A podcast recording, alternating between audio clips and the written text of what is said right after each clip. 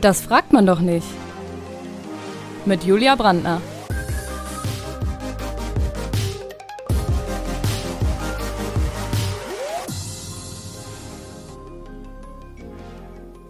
Heute mit Holly Wilkinson.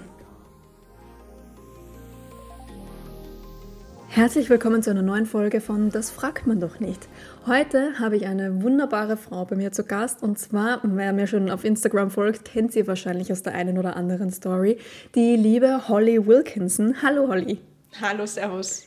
Holly ist Ernährungsberaterin und wird uns heute ein bisschen was über ihren Job erzählen. Und ich habe auf Instagram gesehen, da ist ein großes Interesse an deinem Job, Holly. Und wir können schon einmal verraten, dass uns die liebe Holly heute sagen wird, dass sie als Ernährungsberaterin nichts von Diäten hält und warum. Aber jetzt gebe ich mal das Wort an dich, liebe Holly. Wie lange bist du denn schon Ernährungsberaterin? Ja, danke erst einmal, dass ich da sein darf. Jedenfalls, also Ernährungsberaterin bin ich seit zwei Jahren selbstständig, aber tatsächlich als Ernährungsberaterin tätig bin ich seit knapp sechs oder sieben Jahren. Also ja, doch, seit 2014 aber selbstständig für mich seit zwei Jahren. Was muss man denn eigentlich für Voraussetzungen für diesen Job erfüllen? In Österreich sollte man studiert haben, also Ernährungswissenschaften oder Diätologie. Das ist die Voraussetzung, um dann also auf jeden Fall sich selbstständig machen zu können mit dem Gewerbe für Ernährungsberatung. Alles andere befugt einen nicht zur individuellen Betreuung von Personen. Okay, und wie, äh, wie stellt man sich so den Alltag als Ernährungsberaterin vor? Was ist so, was ist so dein Alltag? Das ist eine gute Frage, denn das ist wahrscheinlich von, von Person zu Person sehr unterschiedlich. Ich für meinen Teil ähm, habe beschlossen, mich nicht an einen Ort fix zu binden, sprich ich habe keine Praxis oder Ordination. Ähm, ich arbeite vorwiegend digital. Das heißt, es ist zwar nett, dass ich meine Leute nicht regelmäßig in Person sehe, sondern ähm, ich arbeite einfach ortsungebunden. Und im Grunde genommen ist es so, dass wöchentlich Beratungen stattfinden, telefonisch, per Video oder in Person. Und der Alltag beginnt eigentlich wie bei jeder selbstständigen Person mit E-Mails checken, nach Updates schauen, ähm, Anfragen durcharbeiten und die Ernährungstagebücher und Protokolle meiner Kundschaft durchschauen, um zu gucken, ob gerade wer hängt und ob alles passt. Okay, darauf werden wir sicher später noch genauer zu sprechen kommen. Jetzt, Holly, würde ich einmal starten, damit wir ein bisschen reinkommen mit so einem kleinen Schnellschuss und würde dir einfach so drei schnelle Ja-Nein-Fragen stellen. Gut. Hast du schon mal Klientinnen aufgrund des Essverhaltens verurteilt? Nein. Ist du selber immer gesund und ausgewogen? Nein. Setzt sich der Job unter Druck, schlank zu bleiben? Nein. Sehr nice. Ich glaube, es, ist noch nie passiert, dass jemand alle Fragen mit Nein beantwortet hat. Dann checken wir mal so die Vorurteile ab, die es über deinen Beruf gibt. Mit Ernährungsberaterinnen kann man nicht essen gehen, weil sie Essensentscheidungen ihrer Freunde analysieren. Ha, hm. das kommt wohl auf die Person drauf an. Ähm, ich bin dafür bekannt, dass ich eigentlich ständig essen gehen möchte und gerade dann eigentlich ähm, erst recht nicht judgen möchte, sondern eher den ganzen Genuss ähm, feiern möchte. Aber ich spreche dann natürlich nur für mich. ich kann da nicht sagen, dass da jeder was ich im Reinen ist. Nee, also tendenziell ist eher andersrum. Freunde fragen oft so, ja, was würdest du nehmen? Oder ähm, geben mir mal so einen Side-Look, aber es ist ähm, ja ganz im Gegenteil. Essen gehen ist Genuss und mir ist es wurscht. Jeder soll selber entscheiden, was er oder sie essen möchte. Ja, nachdem ich jetzt schon ein paar Mal mit dir essen war, kann ich auch sagen, das stimmt. Als Ernährungsberaterin stellt man Pläne zusammen, an die sich die Kundinnen strikt halten sollen. Nein. so wie ähm, alles im Leben, alles äh, ist einmal spontan, impulsiv und es ändert sich vieles, gerade bei der Frau, ganz ehrlich. Ähm, allein weil wir im gebärfähigen Alter ja zyklische Wesen sind, können wir einfach nicht davon ausgehen, dass jeder Tag gleich ist. Wenn man Familie, Job hat, Karriere, unterschiedliche Termine, ähm, ist ein Plan eine starre Schablone, die im Prinzip nur wehtut, wenn man sie versucht, jemanden überzustülpen. Daher, ähm, es gibt sicher Leute da draußen, Fachkräfte und dergleichen, die das machen, das für sich gut empfinden. Ich bin der Meinung, dass es ähm, ein sehr, sehr unflexibler Weg ist und ähm, ich tue das meinem Klientel nicht an. Sehr gut. Ähm, nächstes Vorurteil. Nur schlanke Ernährungsberaterinnen haben Ahnung von ihrem Beruf. Nein. Also deine Körperform, dein Körpergewicht und deine Kleidergröße determiniert nicht dein fundiertes Wissen oder deine Erfahrung. Jeder Körper ist anders und würden wir alle gleich trainieren und gleich essen, würden wir alle trotzdem anders ausschauen. Ähm, ich glaube, es kommt natürlich darauf an, was man als schlank bezeichnet. Das ist ähm, in Altersgruppen und in verschiedenen Schichten auch wieder anders. Aber nein, das ist genauso ähm, behindert äh, zu verlangen, dass Gesundheit voraussetzt, dass man schlank ist. Also nein, ähm, es ist wichtig, dass, dass es in jedem Beruf auch alle Formen gibt. Und wie gesagt, ähm, was heißt schon schlank und was heißt schon gesund? Mhm. Nun kommen wir noch zu einem allgemeineren Fragenteil, wo wir jetzt dann auch ein bisschen mehr philosophieren können oder über deinen Alltag was erfahren können. Ähm, es gibt ja wahnsinnig viele unterschiedliche Expertenmeinungen zu Ernährung, die sich teilweise auch widersprechen. Wie wählst du deine Seite und wo weißt du, ob sie richtige ist? Ja, das ist eine super Frage. Ähm, das Problem ist grundsätzlich, dass die Ernährung ja ähm, per se etwas sehr Emotionales, was sehr Intimes und natürlich sehr Persönliches ist. Und es ist viel zu leicht, wie so in allen Bereichen, wo man eine Leidenschaft hat oder eine Meinung, dass man dann oft die eigenen persönlichen Erfahrungen ähm, und Ansichten ähm, ja, in die Quere kommen lässt und aufgrund dessen dann eher unreflektierte Entscheidungen ähm, trifft. Man muss dazu sagen, auch in jedem Beruf hat man eine Entwicklungsphase man lernt dazu. Auch ich habe früher wahrscheinlich Sachen empfohlen oder Ansichten gehabt oder auch gelernt gehabt auf der Uni, die so, wie sie ähm, damals standen, nicht mehr gel gelten. Ähm, aber es ist leider, habe ich jetzt die Erfahrung gemacht, so, dass sich viele Leute in dem Bereich einfach berufen fühlen, ihre eigene Meinung und ihre eigenen Erfahrungswerte durchzubringen, ohne die ja, Individualität anderer Menschen und ihre Situationen wahrzunehmen. Und das ist das große Problem, dass man sich gerne abheben möchte von anderen, ähm, gerade auf Social Media und deswegen gerne eine ganz, ganz klare Schiene führt, ähm, obwohl das ähm, nicht unbedingt ähm, bei der Wahrheit liegt. Aber ähm, wie bei allen Meinungen sind sehr verschieden und jeder hat andere Erfahrungswerte. Aber es ist ähm, erstens schwer, Lücken, Wissenslücken ähm, einzugestehen und ähm, einfach mal zu sagen, das ist nicht mein Bereich, nicht meine Kompetenz. Ähm, ich glaube, das ist eine ziemlich komplexe Frage, wenn ich, wenn ich gerade das mal so spontan drüber nachdenke. Aber im, im Prinzip liegt es einfach daran, dass Persönliches oft einmal einfach mit, ähm, mit Fakten vermischt wird. Also du würdest sagen, wie du deine Kundinnen berätst, das ist abhängig von deiner Erfahrung? Komplett, ja, komplett. Es ist abhängig davon, ähm, erstens einmal die, die, die Vorgeschichte mein, meines Klientels, also was hat Person X vorher erlebt, was hat sie alles durchgemacht, was ist der Status quo, wo möchte die Person hin, welche Art von Persönlichkeit hat die Person, eher introvertiert, extrovertiert, ähm, wie, wie neugierig ist die Person, wo ist der Wissensstand und im Prinzip ist es so, dass man in, diesem Bereich sowie auch in der Medizin nicht, nicht einen Weg wählen kann, weil es für jeden unterschiedlich umsetzbar und machbar ist. Aber ich wähle aus ähm, den Erfahrungswerten, aus ähm, wissenschaftlichen Fakten, aus dem Studium und ähm, in der Zusammenarbeit mit dem Kunden wird dann der richtige Weg gewählt. Es ist natürlich sehr aufwendig, wenn man nicht immer dasselbe empfehlen und machen kann. Aber wenn einem Individualität und ähm, Nachhaltigkeit wichtig ist, dann gibt es nur diese Möglichkeit, sich da mehr reinzuknien.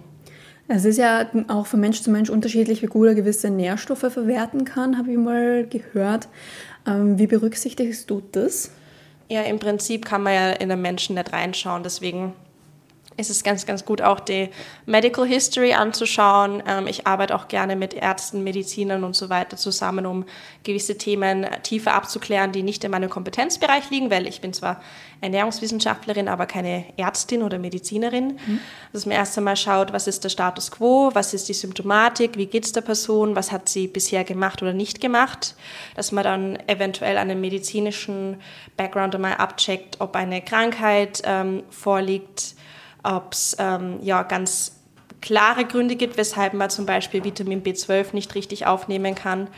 Und ähm, das gilt einmal abzuklären, bevor man ähm, automatisch irgendwelche Annahmen ja, macht, dass irgendwer XY nicht gut aufnimmt, weil er das und das macht. Also es kommt da wirklich, wirklich drauf an. Okay, es ist, es ist wie bei allem, also man muss einfach quasi berücksichtigen, dass jeder Mensch unterschiedlich ist und darauf seine Beratung quasi aufbauen. Genau, und das ist ja auch das, was es ja so spannend, aber auch mühevoll macht, weil man einfach nicht davon ausgehen kann, dass die eine Erfahrung für die andere Person genauso zutrifft oder dass die eine Maßnahme oder der, der eine Wegweiser für eine andere Person genauso ähm, zielführend ist. Und ähm, das ist auch der Ärger in dem Beruf, dass es sehr, sehr oft vereinfacht und ja, als zu simpel angesehen wird. Vieles wird auch als zu kompliziert dargestellt, das stimmt schon auch, aber äh, im Grunde genommen muss man sich die Zeit nehmen, damit das dann auch langfristig umsetzbar ist, egal was jetzt das Ziel oder ähm, die, die, ja, das primäre Anliegen des Klienten ist. Du hast ja jetzt gesagt, dass ähm, verschiedene Krankheitsbilder vorliegen können oder gewisse Unverträglichkeiten etc. Wir können jetzt natürlich keine ausführlichen Ernährungsberatungen für jedes, ähm, für jedes Problem quasi anbieten, aber weil es jetzt hier schon auf Instagram ein paar Mal gefragt worden ist, hast du da ein paar Beispiele, was man zum Beispiel bei Hashimoto beachten muss oder was man bei äh, wenn man, wenn man Untergewicht hat, beachten muss. Mhm. Ähm, hast du da ein paar Beispiele, was man da konkret berücksichtigen kann? Ja, also ganz egal, ob das jetzt eine, eine richtige Erkrankung ist und ob das jetzt in meinem Kompetenzbereich ist oder nicht, weil es gibt einfach Bereiche, wo ich nicht so viel Erfahrung habe und wo ich dann ganz gerne diese Sachen an meine Kolleginnen und Kollegen abgebe und das weiter abkläre. Aber im Grunde genommen, ganz egal, wo die Person startet, ist am allerwichtigsten herauszufinden, wie ist die Person hierher gekommen? Was ist in der Vergangenheit passiert in allen Bereichen? Dass man wirklich schaut, wie sind wir zu diesem Status quo gekommen? Also wo, woher kommt diese Symptomatik am Ende des Tages? Ja? Sei es ähm, irgendwas mit der Schilddrüse, dass man sich jetzt nicht ähm, allgemein anschaut, naja, die einen empfehlen glutenfreie Ernährung, die anderen sagen kein Zucker, wiederum andere sagen unbedingt ein Omnibiotik nehmen, bla bla bla. Ähm, das ist ja wieder nur eine oberflächliche Symptombekämpfung und ähm, ja, Schritt eins ist wirklich zu schauen, was ist in den letzten Wochen, Monaten, Jahren passiert und äh, das wichtigste Tool dafür wäre wirklich ein, eine Art Ernährungs- oder Lebensstilprotokoll zu führen, um herauszufinden, was könnten denn Punkte sein, die das Ganze verschlimmern. Oder gibt es einen genetischen Hintergrund? Gibt es eine Familienvorgeschichte? Deswegen ähm, bin ich da überhaupt kein äh, keine Freundin von pauschalen Aussagen, man soll bei Hashimoto beispielsweise Zucker weglassen und sich glutenfrei ernähren. Ähm, hat, haben sicher viele schon so aufgefasst und aufgegriffen. Ähm, das ist halt einfach nur eine Seite der Münze. Daher meine Vorgehensweise ist immer zu schauen, okay, was hat dich hierher geführt, was ist bisher alles passiert und nicht passiert, woran könnte das liegen. Weshalb kommen denn die meisten Klientinnen zu dir? Also du betreust ja wahrscheinlich hauptsächlich Frauen, so wie ich das von dir herausgefunden habe. Ähm, mit welchen Problematiken kommen die zu dir? Wollen die eher mehr abnehmen oder wollen, haben sie andere Ziele, einfach nur mhm. mit sich ins Reine zu kommen zum Beispiel? Ja, also es stimmt, es ist auf jeden Fall, ich würde sagen, 80 bis 90 Prozent Frauen, wobei ich auch Burschen habe, Männer, die mit unterschiedlichen Anliegen zu mir kommen. Die kommen meistens mit Sporternährung und so weiter zu mir, aber auch ähm, mit Abnehmen mit einem Abnehmwunsch. Bei den Frauen ist es ähm, eigentlich eine Mischung aus, ja, Gewichtsmanagement oder sich in, in der eigenen Haut wohlfühlen und beim näheren Hinschauen geht es um das Thema, wie bekomme ich emotionales Essen in den Griff, Binge-Eating, ähm, Heißhungerattacken und vor allem einfach der, der, Wunsch zu wissen, was tut meinem Körper gut, ganz egal, was alle anderen machen und sagen und tun. Ähm, also ich würde sagen, es ist vor allem das, das, die psychologischen Aspekte der Ernährung, ähm, wo die meisten, ich würde echt sagen, 90 Prozent der Leute zu mir kommen. Gewichtsmanagement schwingt mit, ist aber, wenn man dann ein bisschen tiefer gräbt, gar nicht wirklich das primäre Anliegen, sondern ähm, etwas Tieferes. Okay, also die meisten kommen eigentlich quasi zu dir, weil sie intuitiv essen lernen wollen. Nein, das ist auch ein, ein gutes Stichwort, intuitiv essen, weil das ähm, wird oft ein bisschen einfacher dargestellt, als es tatsächlich ist. Ähm, Schritt eins ist einmal wirklich zu wissen, was braucht mein Körper aus biologischer und emotionaler Sicht wirklich und verstehen zu lernen, warum mache ich gewisse Dinge, wie ich sie mache, ja? Wieso habe ich in der einen Woche mehr Hunger? Wieso bin ich kurz vor der Periode so drauf? Ähm, weshalb bekomme ich Wassereinlagerungen? Warum schwankt mein Gewicht? Also der, der erste Schritt, also deswegen promote ich mich jetzt auch nicht als die intuitiv Essensexpertin, mhm. sondern ähm, da geht es wirklich um einen Schritt dahinter. Vielleicht ist es ja auch intuitiv Essen, ja, kann ja sein. Für alles gibt es ja eine Definition. Ähm, aber na, eigentlich wollen sie wirklich einfach verstehen, wie können sie sich um sich am besten kümmern. Nicht nur körperlich, sondern auch psychisch. Die Ernährung ist einfach ein Symptom von vielen Sachen, die tiefer liegen und das schauen wir uns an. Okay. Jetzt gibt es ja im Internet sehr, sehr viele Informationen über Ernährung, die ja auch nicht alle besonders gut sind oder vielleicht einfach zu sehr verallgemeinern. Wie erkennt man gute Informationen im Internet, wenn man sich jetzt danach umschaut? Tja, das ist eine großartige Frage, weil ganz ehrlich, wir wissen alle, man kann Informationen faken, man kann Studien faken, man kann ähm, ich meine, ganz ehrlich, schauen wir uns diese ganzen äh, wunderbaren Filter an. Mhm. Man kann ähm, alles so hindrehen, wie man es am liebsten haben möchte. Und auch in der Wissenschaft wird es so gemacht. In Publikationen ist es auch ist kein Geheimnis, dass manche Sachen einfach geschoben werden. Ja, so hart wie das klingt. Ähm, ich bin natürlich äh, Fan der Wissenschaft, so ist es nicht, aber man kann natürlich immer die Studien und die Fakten herausziehen und herauspicken, die für die eigene Meinung gerade am stärksten gelten oder andere Marketingmaßnahmen in Anspruch nehmen, die ähm, die eigene Position stärken.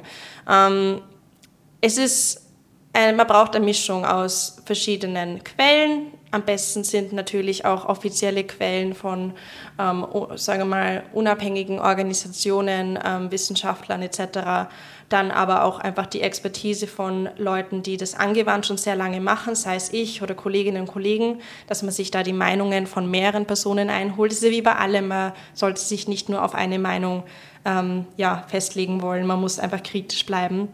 Am Ende des Tages ist halt die Frage, was sind die Fragen, was will man wirklich wissen und wie spezifisch ist die Frage wirklich. Gewisse Dinge sind, wie sie sind, ja dass ähm, gewisse Lebensmittel vorwiegend Quellen für Kohlenhydrate, Fett oder Eiweiß sind ist halt so, dass man jetzt die Tischplatte nicht essen sollte, ist auch klar. Aber ähm, im Grunde genommen auch hier kritisch mit den Infos umgehen und nicht nur bei ähm, Zentrum der Gesundheit, Punkt, was auch immer nachschauen oder in einer Zeitschrift nachblättern oder sich auf ein Buch verlassen, sondern wenn man einer Sache wirklich auf den Grunde gehen möchte, ist es eine Mischung aus Recherche und, wenn man eine Abkürzung möchte, mit mehreren Experten und Expertinnen in dem Bereich sprechen. Gibt es irgendwelche guten Quellen, die du empfehlen könntest, wenn jetzt jemand sich dafür interessiert? Außer deinem Blog natürlich. Ach so, Gott, bitte nicht so viel den Blog promoten, weil so viel schreibe. Nein, das passt schon. Ähm, ich, ich, ja, ich habe einen schönen Blog und ich habe eine schöne Webseite, ja. aber ich bin jetzt äh, keine Bloggerin. Ich habe da Kolleginnen, die sind da viel, viel fleißiger als ich.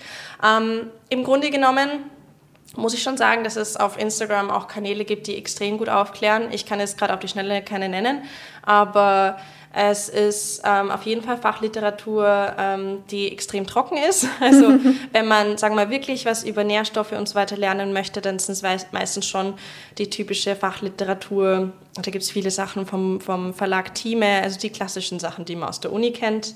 Ähm, aber ich glaube ganz ehrlich, der, der kürzeste und langfristig günstigste Weg ist tatsächlich mit Fachkräften direkt zu sprechen, weil die geben einem einfach gleich die Antworten, die man braucht.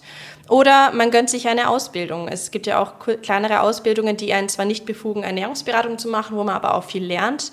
Ähm, aber ich denke, es ist, es ist am Ende des Tages die Frage, wie viel Zeit möchte ich investieren.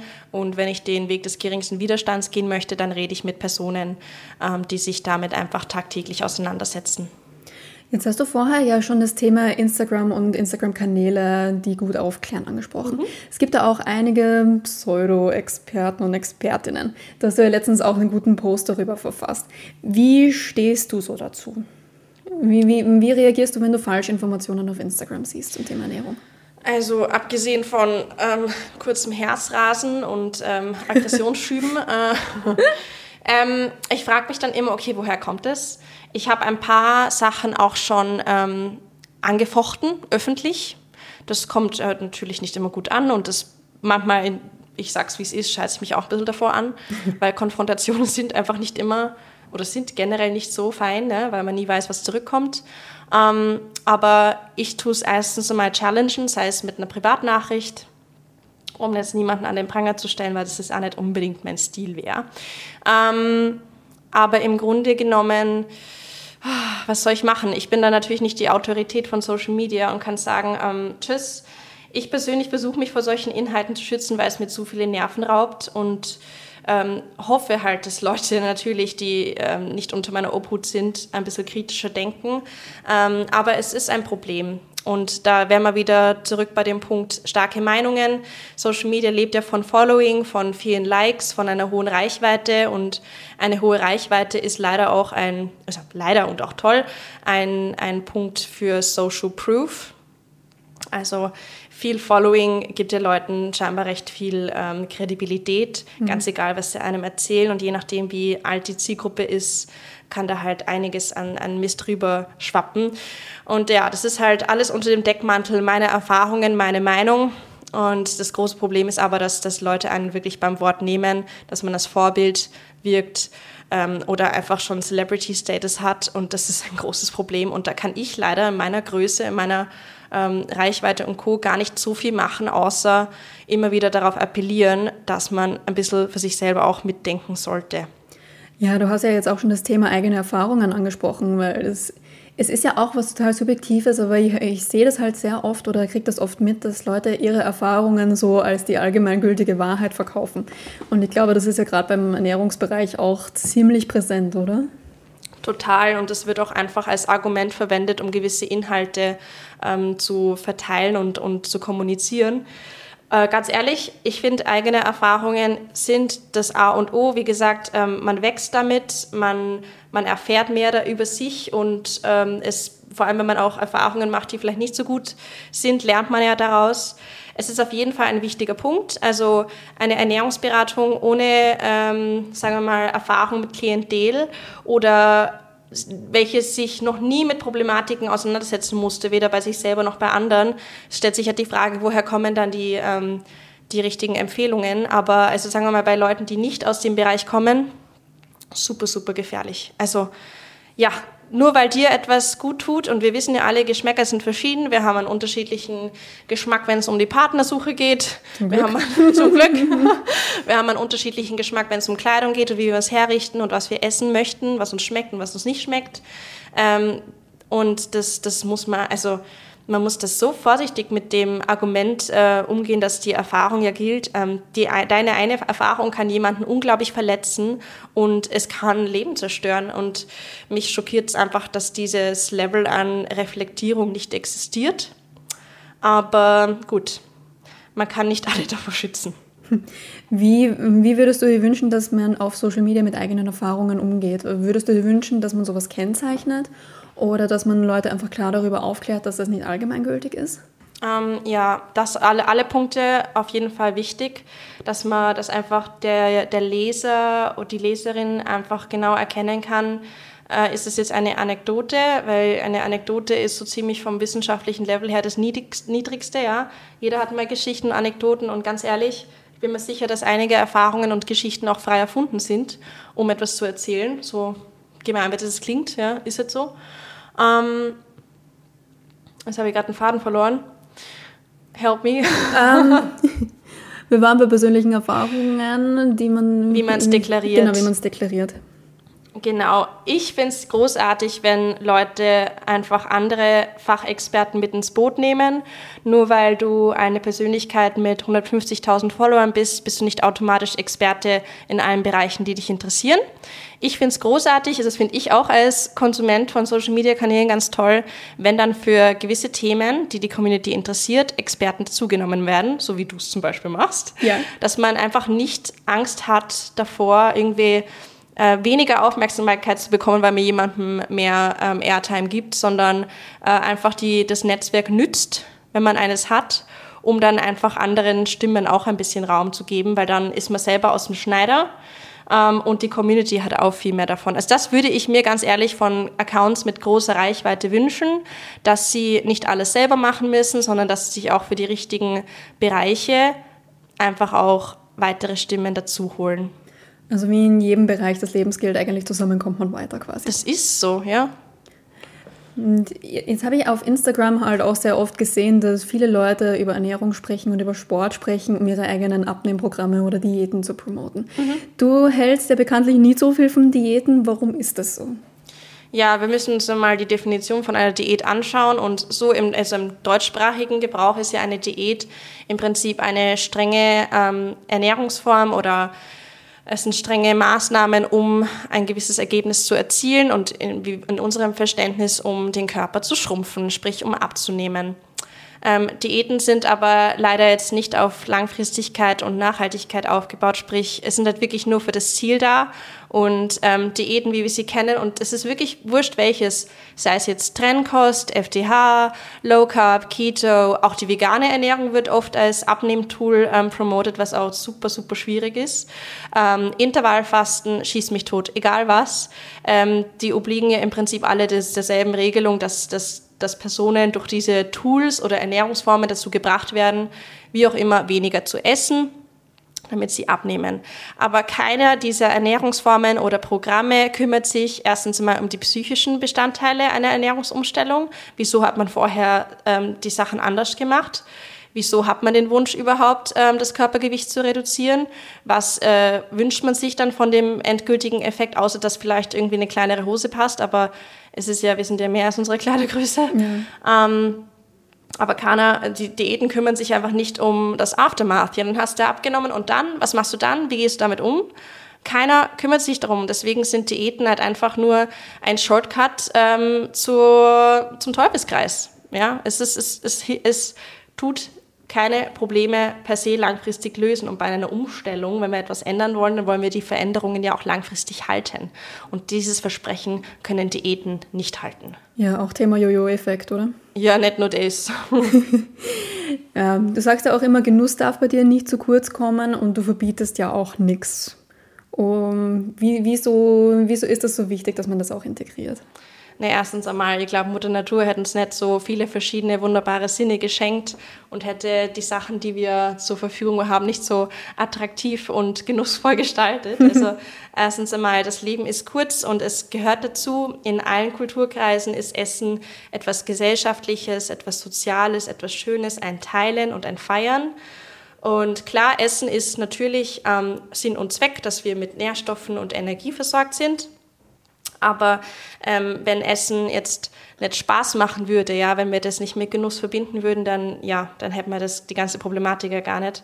Ähm, aber es gehört dazu und ganz egal, was das Ziel ist, sei es eine Krankheit in den Griff kriegen, sich wohler fühlen, ein besseres Verhältnis zum Essen zu bekommen, Dadurch, dass Essen einen beschäftigt, muss es adressiert werden und die Dinge, die einem Freude bereiten, müssen langfristig integriert werden. Ja, klar kann ich auf Kuchen einmal für zwölf Wochen verzichten, aber wenn ich langfristig ähm, gerne wöchentlich oder von mir aus auch täglich ein bisschen Kuchen essen möchte, dann muss ich lernen, damit umzugehen und zu schauen, dass, dass, dass das Gesamtbild passt. Ja, einfach nur Sachen rausnehmen und dann vielleicht auf gut Glück wieder integrieren, ist halt behindert. Man muss sich immer die Frage stellen, wenn ich das und das mache, wenn ich jetzt auf die Keto-Diät gehe zum Beispiel, mein Lieblingsproblemkind, ähm, Wollte ich nämlich eh noch fragen, welche Diät du besonders schlimm findest. Ja, das kann man gerne weiter ausführen. Da, ja. da kriege ich einfach ein ja, einen dezenten Anfall, aber wurscht. Ähm, jedenfalls muss man sich halt immer die Frage stellen, kann ich mir vorstellen, mein restliches Leben damit zu leben? Kann ich mein restliches Leben Intervallfasten machen, einen Tag essen, einen Tag nicht essen? Kann ich den Schwachsinn langfristig machen? Möchte ich das meinen Kindern so weitergeben und vorleben? Ja oder nein? Und damit fängt es an, dass man diese Frage ignoriert. Und, aber das sollte es doch sein. Wir wollen ja länger als zwölf Wochen leben, ja? Was ist dann nach den zwölf Wochen? Deswegen ist Genuss und Genießen und Lebensmittel nicht in gut und schlecht einordnen, sondern den Umgang damit, den psychischen und körperlichen Umgang damit lernen, das A und O für mich. Mm, was ist eigentlich so der Ernährungsmythos, der dich am meisten nervt? Ach Gott, nach Uhrzeiten essen müssen. Ey, ganz ehrlich, die Liste ist lang. Die Liste ist lang. Beschränken wir uns auf drei. Die, okay, passt. Ähm, nach einer gewissen Uhrzeit gewisse Dinge nicht mehr essen sollen, wie zum Beispiel keine Kohlenhydrate nach 18 Uhr. Mhm. Das ist ein Liebling. Dann der Mythos, man soll doch ähm, zum Beispiel nur dreimal am Tag essen oder unbedingt fünfmal am Tag essen, um den Stoffwechsel in irgendeine Richtung zu boosten. Das ist auch ein allgemeiner Mythos, wo es so herrscht, äh, es kommt einfach drauf an. So blöd wie das klingt, es kommt drauf an, da gibt es kein richtig oder falsch. Ähm, und was ist noch so ein Mythos? Da muss ich es noch kurz überlegen. Aber gerade wenn es um das Timing, wann man was isst, ja, und dass grundsätzlich Süßes und Zucker ähm, einen dick macht, ist auch einfach, ja, dass das einfach dämonisiert wird. Klar, in Übermaß ist es nicht gesund und auch deine Zähne freuen sich nicht, wenn du ständig ähm, sie mit Zuckermasse einmassierst. Ja, das ist man, ja. hat Konsequenzen. Ähm, aber das ist so diese allgemeingültigen Sachen, dieses Schwarz-Weiß, ja, so oder so.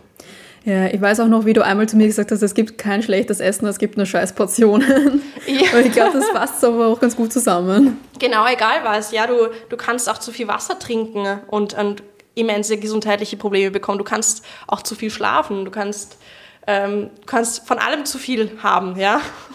Ja, zu viel ist nie gut. Oder zu wenig, ja. Also es ist wurscht was.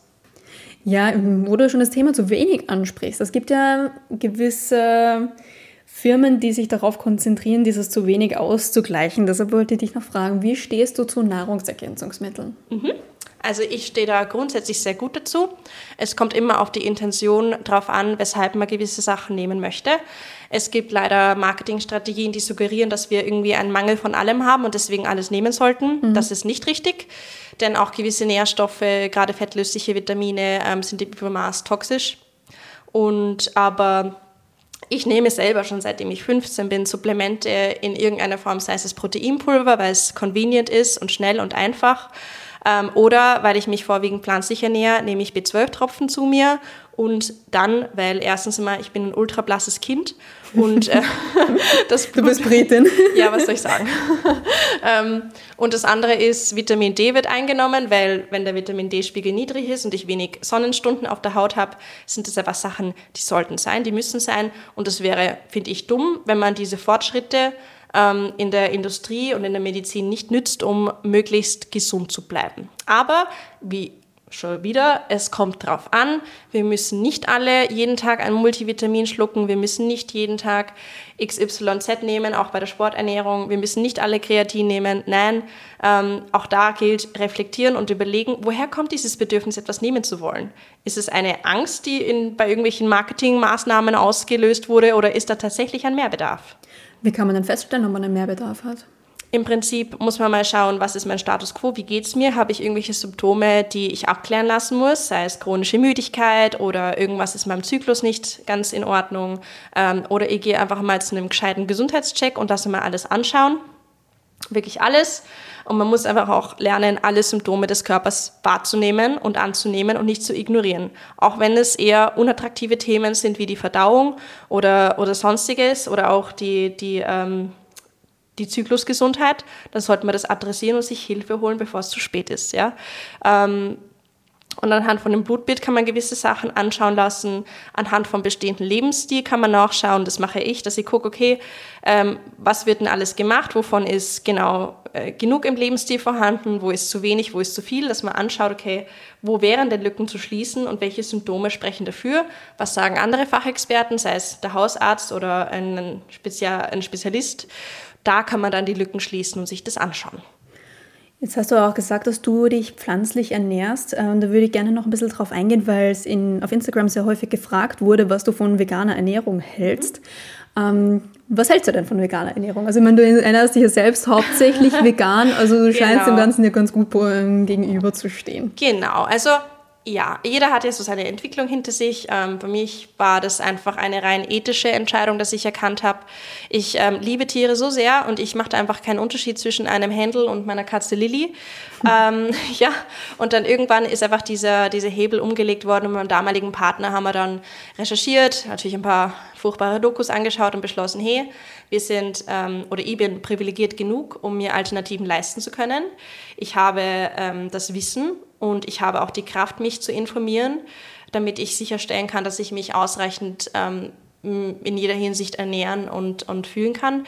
Äh, daher, ich, ich finde die vegane Ernährungsform oder sagen wir die pflanzenbasierte Ernährungsform, wo man ja ein bisschen Flexibilität zulassen kann, je nach ähm, Bedürfnis und Situation, eine, eine ganz spannende und sehr schöne Richtung, weil im Prinzip ist die vegane oder die pflanzliche Ernährungsform auf ähm, Empathie und, und Leidenschaft für Lebenswe Lebewesen, also für Compassion aufgebaut. Ja, das ist eine, eine ethische Bewegung und weniger, ja, ich esse halt mehr Gemüse, damit ich dünner bleiben kann. Ähm, das ist es nicht. Aber wie mit allem, man muss halt schauen, dass, dass man auf allen Ebenen gut versorgt ist und dass ähm, die eigenen Bedürfnisse erfüllt sind und einfach nur von heute auf morgen sagen, ja passt, Rohkostsalate und, und Suppen, ähm, ist halt, ja, kann natürlich dann wieder eine eine neue Möglichkeit sein, krank zu werden.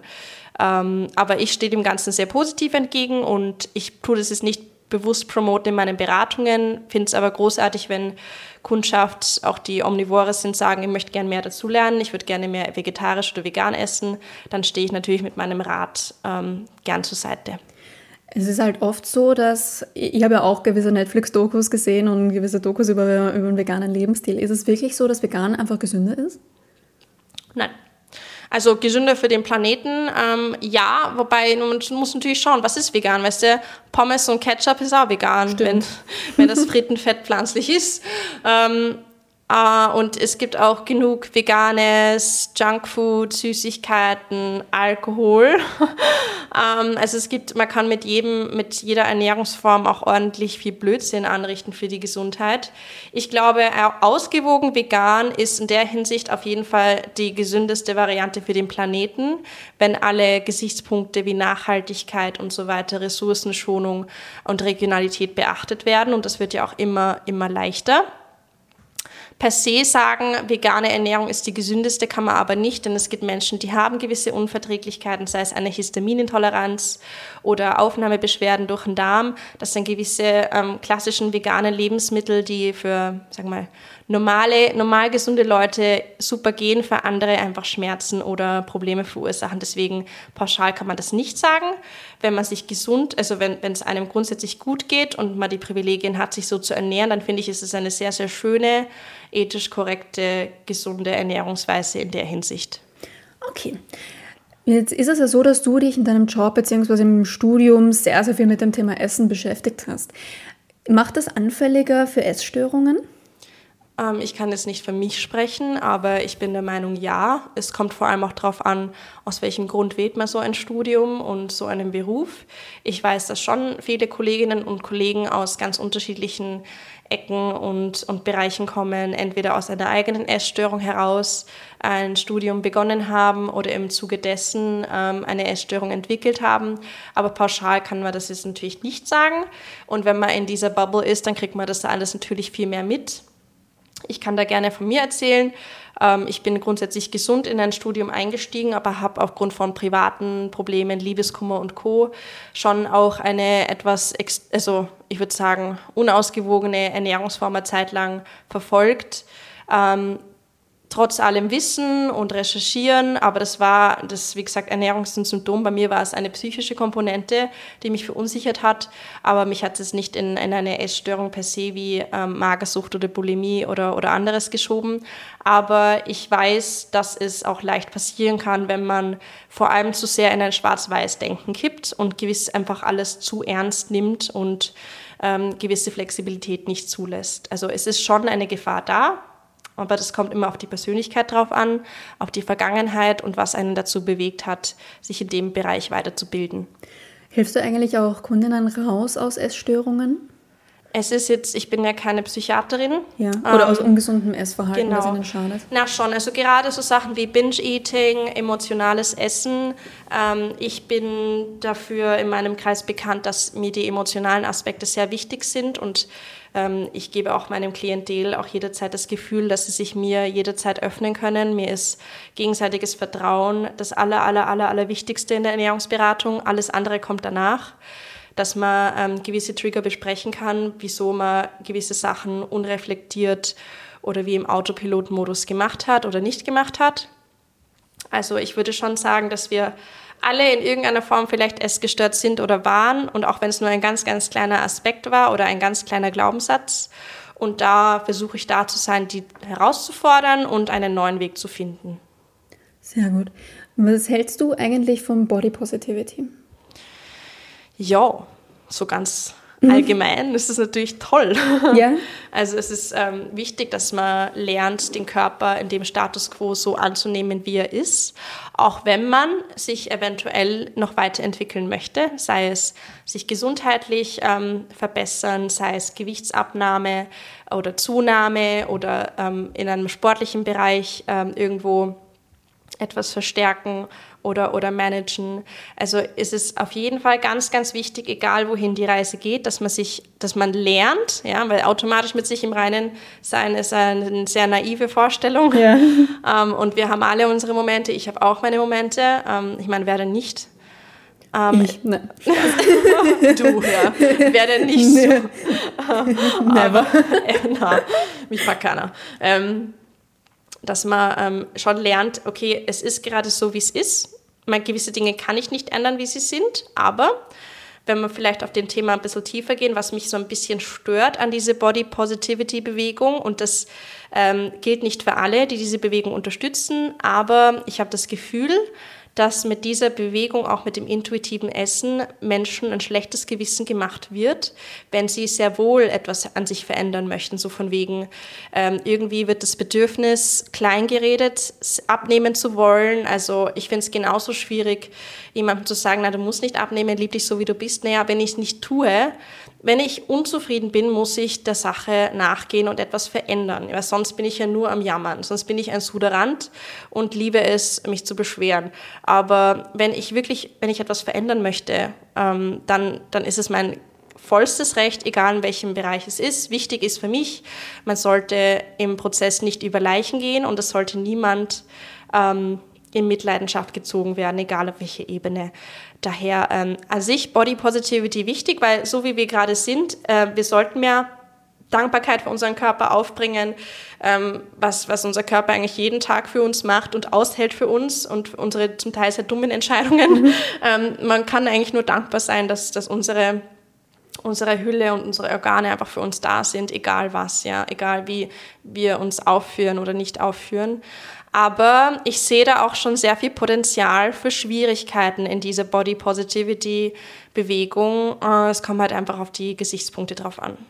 Ja, ich habe das äh, bei mir persönlich erlebt, dass mir das ehrlich gesagt eher mehr Druck gemacht hat. Mhm. Weil ich mein, bei mir kam es genau zur richtigen Zeit auf, wo ich mich auch sehr stark mit der Ernährung beschäftigt habe, so wirklich auch in einem ungesunden Maße. Mhm. Und danach kam die Body Positivity Bewegung, so du darfst dich selber lieben, so wie du bist. Mhm. Aber für mich war das eher so ein, du musst dich jetzt selber lieben, so wie du mhm. bist. Genau. Und ich hatte dann voll das schlechte Gewissen darüber, weil ich es nicht getan habe. Ja, weil es auch einfach gewisse ähm, Emotionen und Gedanken rauscancelt. Ja, du darfst darfst einen schlechten Tag haben, ja. Ähm, und manchmal ist es, und ist es auch okay zu sagen, ja, ich weiß, ich bin genug, aber ich möchte mehr. Das ist auch in Ordnung. Also alle, also Inklusivität muss ja wirklich inklusiv sein und ähm, also negative Emotionen, Trauer, Frust, Scham, es sind alles Emotionen, die einen Raum benötigen, um sie zu verarbeiten, um auch zu lernen, mit ihnen umzugehen. Wenn ich die einfach ignoriere oder mir dann denke, ich bin irgendwie komisch, weil ich das nicht kann, aber alle anderen sagen, ich soll das machen, ist ja auch nicht gesund. Und da, ich bin da komplett deiner Meinung, das ist auch eine neue Gefahr, um Sachen wieder entweder zu einfach oder zu kompliziert darzustellen. Ja, jetzt wird ja in dem Zusammenhang dann öfter mal von Body Neutrality gesprochen, also dass man dem Körper quasi neutral gegenübersteht. Hältst du das für klüger oder für besser in dem Zusammenhang? So allgemein ist es ja eine schöne Idee, aber es ist für mich nicht inklusiv, weil manche Personen einfach noch nicht dort sind ja. und diese Neutralität noch nicht erlangt haben und ein paar inspirierende Fotos auf Instagram oder irgendwelche Sprüche und Anekdoten reichen halt für viele Menschen nicht aus und die fühlen sich dann umso behinderter oder bescheuerter, ähm, wenn, wenn sie merken, ja, wie kann das nicht? Also es ist wieder so ein Vergleichen. Es ist die richtige Richtung und ich finde es auch toll, dass Kampagnen oder auch Modelabels inklusiver sind, dass einfach alle Körper und alle Formen eine Berechtigung haben. Ähm, aber es kommt halt wirklich darauf an. Manchmal ist so, so nett und neutral und, und so inklusiv wie das ist, ist es genau das Gegenteil. Ich kann das halt aus meiner Blase sagen, weil ich mit Leuten Tag für Tag zu tun habe, die das beschäftigt. Ähm, aber ich weiß nicht, wie es du siehst, aber ich bin da ein bisschen, hm, es kommt drauf an. Ja, es kommt voll drauf an und vor allem, du hast jetzt auch den Inklusionsgedanken angesprochen. Ich habe nämlich oft das Gefühl, dass Frauen mit normschönen Körpern oder Menschen mit normschönen Körpern, sagen wir mal so, von Body Positivity ein bisschen ausgenommen sind, weil ich habe ich hab oft das Gefühl, wenn sich normalgewichtige Frauen, Männer, Menschen ähm, unter dem Label ähm, Body Positivity auf Instagram zum Beispiel zeigen, dass ihnen das abgesprochen wird ja, oder dass ihnen viel Shit wird, genau, sie kriegen viel Shit ab, weil, sie weil viele Menschen meinen, die dürfen nicht für Body Positivity stehen, wo ich mir halt auch denke, dürfen die sich nicht auch wohlfühlen in ihrem Körper oder denke ich da falsch? Na, absolut. Und das ist ja auch genau so ein Punkt. Ähm, ich meine, abgesehen davon, wenn jemand schlank ist oder normschön, heißt es ja auch nicht automatisch, dass die Person glücklich ist oder dass die Person gesund ist. Ja, Leute nehmen ab oder sind sehr schlank, weil sie vielleicht eine Erkrankung haben oder es ihnen psychisch nicht gut geht, sie Liebeskummer haben oder Frust oder Stress. Ähm, also das Problem ist, dass ja einfach Schlankheit automatisch mit Gesundheit ähm, gleich also gesetzt wird. Ähm, genauso wie du kannst Übergewicht nicht automatisch mit Krankheit äh, in eine Kiste geben. Man muss da wirklich ganz, ganz klar unterscheiden. Und natürlich ist es mühsam, so individuell vorzugehen. Ja, es ist scheiß mühsam, aber das macht diesen Job so unglaublich wichtig und wertvoll, wenn man das kann. Ähm, aber ja, ich finde auch, dass gerade Frauen mit einer ganz starken Stimme ähm, die auch total richtige Meinungen ansprechen. Und ich tue uns da auch in, diese, in dieses Boot reinschmeißen, weil wir, wir sind schlank und gesund und wir gehören zur, sag mal, zu der Norm. Aber es gibt uns, also jeder hat die Berechtigung, sich in einem Bereich ähm, gut zu fühlen und nicht gut zu fühlen. Aber ich glaube schon, dass, dass man aufpassen muss, dass man anderen Personen, die da eigentlich eine kräftigere und stärkere Stimme hätten in dem Bereich, auch den Vorrang lässt. Ja?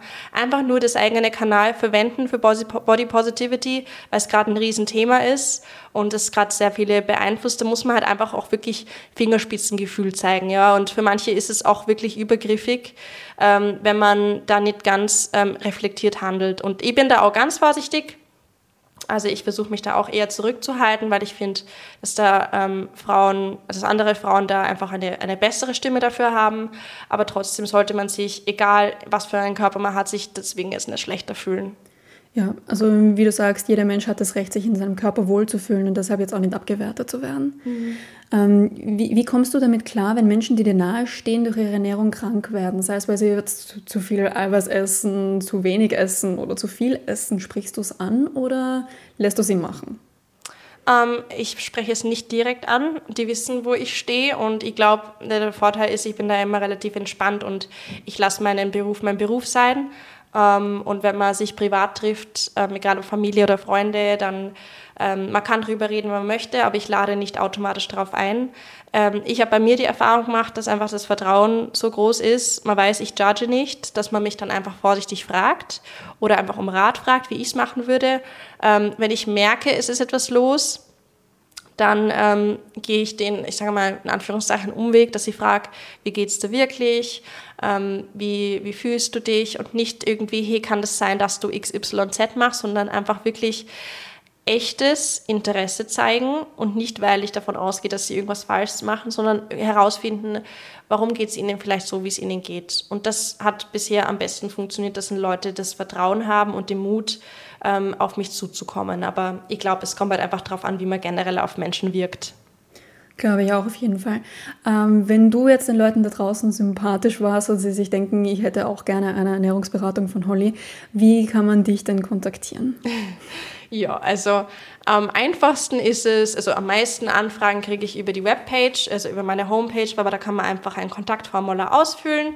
Ich kriege das in meinem E-Mail-Postfach und die werden jeden Tag bearbeitet. Also da ähm, tritt man in Kontakt, aber man kann mir auch auf Instagram schreiben. Und im Prinzip ist es so, ganz egal, wohin die Reise gehen soll und mit oder ohne mich, ich will meine Leute gerne kennenlernen, ganz unverbindlich. Das heißt, mit jeder Person, die etwas machen möchte, mache ich zuerst ein Erstgespräch aus, face-to-face, -face, per Telefonat, wie auch immer, um sich einfach mal gut kennenzulernen und sich auszutauschen. Auch für den Fall, dass ich das Gefühl habe, ich bin nicht die richtige Person für die Situation, dass ich sagen kann, hey, aber ich würde die richtigen Personen kennen, an die ich dich weiterführen kann. Ähm, aber im Prinzip am besten schreiben. Also am, am aktivsten bin ich eh auf Instagram oder halt dann per E-Mail über die Webseite. Aber ja, einfach schreiben. Deine Website und dein Instagram verlinken wir danach natürlich in den Show Notes. Dann könnt ihr da draufklicken und Holly kontaktieren, wenn ihr wollt. Zum Abschluss habe ich jetzt noch eine Community-Frage für dich und zwar etwas Versöhnlicheres. Und zwar, was die meisten Leute interessiert, wie kann man Süßigkeiten und Alkohol in eine gesunde Ernährung integrieren, ohne schlechtes Gewissen und ohne Angst?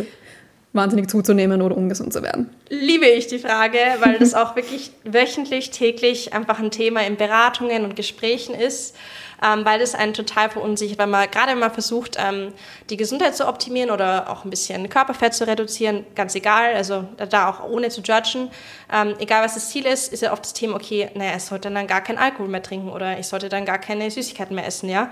Ähm, einfach weil uns auch eingebläut wird, dass das Zeug automatisch ähm, dazu führt, dass wir failen und dass wir es falsch machen. Ja? Ich sage immer, okay, erstmal herausfinden, in, aus welchem Grund konsumierst du die Sachen gerne, was hat das für, dich für einen Stellenwert, wie ist so der Genussmoment und was lohnt sich. Ähm, lieber, du baust regelmäßig deine Lieblingssachen ein. Also ich würde jetzt nicht jeden Tag einen Gin Tonic trinken, weil das könnte deine Schlafqualität beeinflussen ähm, und, und du könntest dann einfach langfristig Probleme kriegen. Ähm, und ich denke mal, halt, wenn dir etwas, also Genussmittel sind ja eigentlich Luxusgüter, ne? Und Luxus ist ja etwas, das man ja auch feiern möchte und genießen möchte und nicht irgendwie für selbstverständlich halten möchte, ne? Ich glaube, da sind wir alle einer Meinung, dass man die Sachen ja auch, denen auch wirklich viel Aufmerksamkeit geben möchte. Und genau das ist es. Wir haben kein schlechtes Gewissen bei diesen Sachen, wenn wir den Sachen volle Aufmerksamkeit schenken, wenn wir sie aktiv und bewusst in den Alltag integrieren. Sei es ähm, die Lieblingsschokolade zum Kaffee am Nachmittag oder ein paar Mal die Woche oder im Monat, je nachdem, wie, wie das Bedürfnis ist, auch mal eine süße Hauptspeise oder einfach den Rotwein oder den Gin Tonic, egal was. Wichtig ist, ich sage immer, es sollte sich lohnen. Also es sollte nicht irgendein Schaß sein, Hauptsache irgendwas Süßes essen, Hauptsache was trinken, sondern nein, gönn dir das Zeug, was dir am wichtigsten ist, was dir richtig viel Freude und Genuss bedeutet. Und ich kann dir garantieren, der Heißhunger darauf wird verschwinden, die Maßlosigkeit ebenso. Und es ist alles am Ende des Tages eine Frage von der Gesamtzusammensetzung. Wenn wir auf etwas verzichten, wird es früher oder später ein Backlash geben, ja, die volle Retourkutsche. Und da wird statt einer Rippe Schokolade wird es eine ganze fucking Packung sein und da wird man sich sicher nicht gut fühlen. Und wie gesagt, no judgen, äh, das ist jedem schon passiert, mir auch. Aber lieber, ich lerne die Sachen regelmäßig zu integrieren, mit vollem Bewusstsein, als dann mit diesem ganz oder gar nicht. Du hast ja auch letztens auf Instagram ein sehr, sehr schönes Bild gepostet mit diesem Dinosaurier. Oder ah, mit dem, nein, kein Dino, ein Krokodil war das, glaube ich. Ah ja. Sagt, äh, empty cal wie wie, wie hat es geheißen? Empty calories are not empty if they're full of joy. Yeah, uh, calories are calories aren't aren't empty if they're if they're full of joy. Karen. Karen, turd. Ja, ja, es ist so. ich finde, das ist ja auch ein, ein schönes Schlusswort. Jetzt habe ich noch eine allerletzte Frage an dich, Holly. Was wäre dein Plan B, wenn du diesen Job nicht mehr ausüben könntest oder wolltest? Jesus Christ, ich würde mir einen, einen richen Mann checken. Nein, Spaß. Hashtag Feminismus. Nein, Spaß. Ähm, ich bin ja ähm, ganz ehrlich, ich würde dann wahrscheinlich in die ähm, Richtung Recherche gehen und äh, schreiben, also eher in die wissenschaftliche Arbeit, sei es ähm, im Bereich Texten für, für gesundheitsbezogene Themen. Also ich würde in dem Bereich auf jeden Fall bleiben, wenn ich das darf, in Bezug auf deine Fragestellung. Ja, klar. ähm, ich bin aber auch Trainerin, das heißt, entweder ich würde mehr in die sportliche Richtung gehen ähm, oder mehr in das ähm, noch mehr Digitale, mehr Schreiben, ähm, mehr auf Social Media. Aber ganz ehrlich, ich kann mir einfach nicht vorstellen, diesen Beruf auch zu geben. Und egal in welcher Altersgruppe ich mich befinden werde, es wird da immer neue Learnings geben und eine Zielgruppe. Und deswegen kommt das für mich nicht in Frage. Das klingt doch nach einer perfekten Voraussetzung dafür, dass du deinen Traumberuf gefunden hast. I think so, I think so. Dann bedanke ich mich vielmals für dieses Gespräch. Ich habe sehr viel gelernt. Ich hoffe, ihr da draußen auch und euch hat es gefallen. Ich verlinke Hollys Kontaktdaten in den Show Notes. Da könnt ihr Holly folgen, gerne auf Instagram oder ihr gleich auch über die Website schreiben. Holly, dir auch noch einen wunderschönen Tag und wir trinken jetzt, glaube ich, noch einen Kaffee, oder? Richtig. Danke fürs Haben. Sehr gerne. Tschüss.